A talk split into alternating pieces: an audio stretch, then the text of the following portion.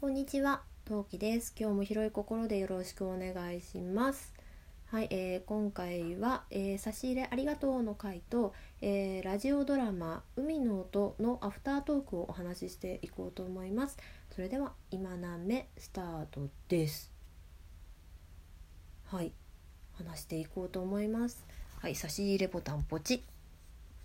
はい、ではこちら読ませていただきたいと思います。えー、椎名ペタ子さんからです。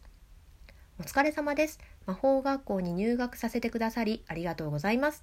陶器さんは一人一人にとても丁寧な設定をつけてくださるので聞いていて一つの物語を読んでいる感覚になりました。ペタコの、えー得意魔法が空間の圧縮と拡張。魔法学校の私はめちゃくちゃ頭良さそうです。また植物を育てるのが苦手というエピソードが陶器さんとつながるきっかけになるとは一緒に勉強するシーンとかラジオで撮りたいですね。憧れのチア部に入れたのもめちゃめちゃ嬉しかったです。魔法学校の企画これからも楽しみにしておりますので無理のない範囲で続けてくださると嬉しいです。ありがとうございました。いやこちらこそありがとうございました。というわけでペタコさんから差し入れいただきました。ありがとうございます。はい。そんなわけでえっ、ー、と前回これの配信した配信がいつになるかがわからないがえーっと何回目だちょちょっと待って見るから。えーっと第317回 MSL シリーズ人物紹介13人目ということで、えーペタコさんをお送りさせていただきました。はい、えー聞いてない方はぜひこちらを聞いていただければと思います。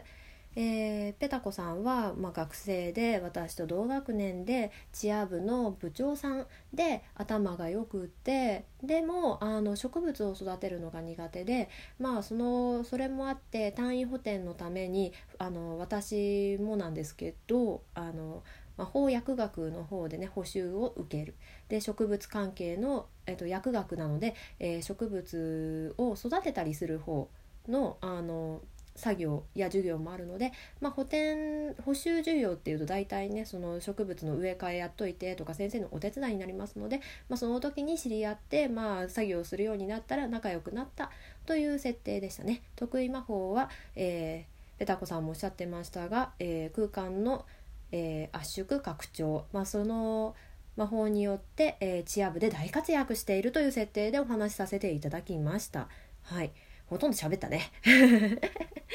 えっとそんなようなストーリーだったんですけどねありがとうございました。まあペタコさんかなり安産でしたね。速攻出てきました。スルスルスルっと。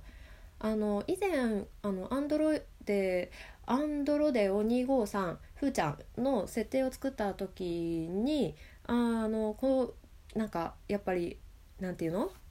チア部だからまあエースがいるなら部長がいるだろうっていうのは結構ずっと思っててでそれがね今になってねあのペタコさんとコンビを組んでいただいたおかげで開花しました。ありがたい。はい。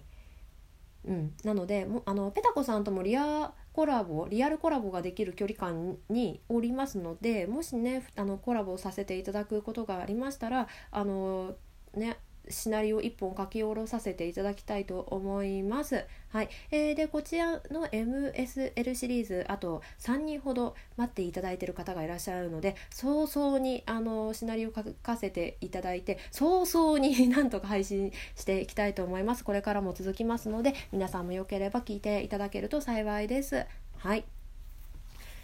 さてではちょっとトークを移動したいと思います314回目ラジオドラマ「海の音」こちらのアフタートークをお話しさせていただきたいと思います。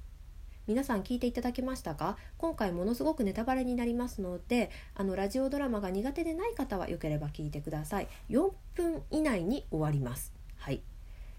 はい。えー、っとですね。ちなみにこの314面目14目 は、えーちょっとねいつか消えるかもしれないちょっとね幻になるかもしれない回なのでよければ聞いてください。はい。もうね消そうかどうかすごい迷ってんだよね。なんか自分でもね直視ならぬ何？あの聞けない聞き直しができない回なんですよ。うん、私自分の回割と聞けるんだけどいろんな配信聞けちゃう方なんだけどこの回だけはちょっと今ね聞けなくて恥ずかしくって、うん、なのでちょっとね聞く聞きたいなとか興味持っていただいた方はなるはやであの聞いてください。はい、というわけでここからは人の夢の人の夢というか私の夢の話をしますのであのその手の話が苦手な方は回避の方よろしくお願いします。はいさてではアフタートークしていきたいと思います、えー、今回のラジオドラマ「海の音」ざっくりあらすじを振り返りますと主人公のあのなんだろうおとなしめの女の子が憧れ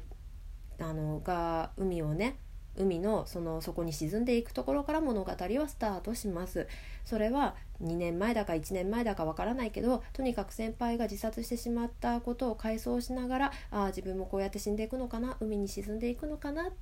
て思うとまあそこにまあ助けがやってきてみたいなね、まあ、ほとんどいったね、うん、ストーリーです。はいえっとですね今回のあらすあらすじゃないストーリーなんですけど、えー、詳細欄にも書きました通り3月終わりか4月頭ぐらいに見た私の夢です。で本当はねもっと長くって、えー、ラジオドラマにした部分はかなり圧縮した感じで全編の3分の1ぐらいの長さにしてあります。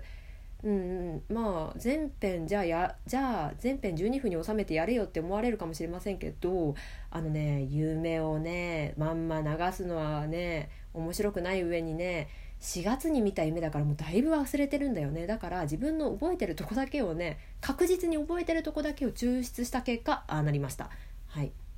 で主人公ちゃんなんですけど、えー、ラジオドラマではかなりねおとなしい子という設定になっていますが本当の主人公ちゃんは二面性を持つ女の子です表面で表面？お友達といる時はキャピキャピ系のなんか割とテンションが高い明るいあのどこにでもいる女の子なんですけどまあちょっとねあの本当の私というとどっちかっていうと今回のラジオドラマの主人公っぽい感じでまあちょっと心に闇を抱えてるような女の子だったんですよ。でまあ図書館で先輩と会ったところは一致していてで、まあ、先輩はそのね闇部分を持っている彼女に気づいてあのその今回おなんだっけ先輩の名前忘れちゃったあの先輩があの先輩は本当はロングヘアなんでショートカットであの色白で美人っていう設定だったんですけどあれ本当はロングヘアです。あれあの全部あのトークに落とし込んだ後にあれロングヘアだったっていうのを思い出したのね。だからまあまあまあ、まあ、ぶっちゃけ髪の毛の長さなんてどっちでもいいんだけどで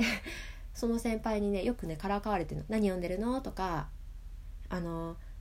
テスト勉強してたりすると「何々先生いつもこの問題出すよ」とかいうのをなんかねちょっとねあのよひょうひょうとしたなんかつかみどころのない女の先輩。っていう感じ。美人ですごいみんなが高嶺の花って持ち上げちゃってるからみんなちょっとなんだろう距離を置いてるようななんだろう美人だけど話しかけにくい先輩みたいな。感じの女の先輩だったんですね。その先輩がねあの遊覧船で学校の先生だったと思うんだけど飛び降り自殺をしちゃうのね。投身自殺自殺をしちゃってでそのね先生だったと思われるんだけどとりあえず学校関係者もしかしたら生徒だったかもしれない、まあ、とりあえず男性側はね実は生き残っちゃってるんですねあれ。まあでも学校関係者なんだけど、まあ、学校にはもう来ていないと、うん、いう感じでした。でまあその話をまあその女性の女の先輩が亡くなってしまったことを主人公は聞きましてで自分も死ぬなら好きな人と海なんか好きな人ととは言わなかったな私もしない私も死ぬなら綺麗な海に沈みたいみたいなことを言うんですよ。でそれをね、あのー、ラジオドラマにも出てきましたあの幼馴染の男の子に話しているんですね。正直これクラスメートだったか幼馴染の男の子だったかっていうのは正直覚えてないんだけどまあ男の子だったのは間違いないし幼なじみの方が私的になんかもあの設定燃えるなと思ったので幼なじみに相手しました。で、まあ、その幼なじみの男の子に話していてそのちなみにね幼なじみの男の子が助けてくれた描写あると思うんですけどあれはあのまんまです。えっ、ー、とね水泳部っていう設定だったの。設定だったというかうん設定だったんだよね。だからね泳ぐの得意なの。で主人公ちゃんの場合は別に意図的に自分から海に飛び込んだのではなくあのラジオドラマで話した通り船がね転覆しちゃうかなんかしちゃうんだよ。結構大事故が起きるのその船。あの主人公が乗ってる遊覧船。でなんかね結構生徒全員投げ出されるレベルの事故が起きちゃうのね。でみんなみんな助かるんだけど、まあ、主人公はなんかまあおとなしく沈んでこのまま死んじゃおうかなくらいに思ってて思っていたみたいでプクプクプクプクって、まあ、海の音聞きながらああ私これで死ぬのかなっていうあのストーリーのままですね。そうするとまあ彼が助けに来てくれて引き上げてくれるっていうのはあとはあの時のままの流れなんですけれどうん。そんな感じの夢でした。あのねなんだろう夢のストーリーどぐらかったんだけど起きた後はすっごい気持ちよかったんだよね。全然すっきりはしなかったけど。あすごい洗濯機が鳴っちゃった。そう。なんかそ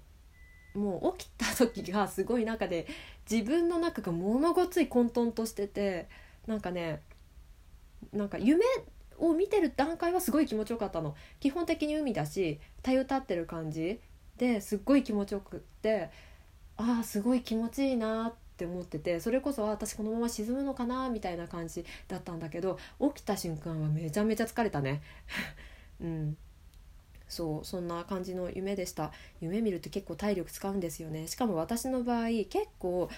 頭から終わりまで物語の終わりまで全部見ることがたまにあってそれこそ1年に2回とか3回とかあ2回とか3回ちょっと持ったかな12回あってまあ、今年まだ1回しか見てないわけな海の音のあの1回だけなんだけどまあとりあえずその物語全部読破しちゃうタイミングは 1, 1回か2回あってでまあそういう海の音はそんな夢でしたね。またなんかシナリオに落とし込めそうな夢を見たらないしはあの古い記憶がを取り戻したら配信していきたいと思いますのであの懲りずに聞いていただければ嬉しいです。はい、それでは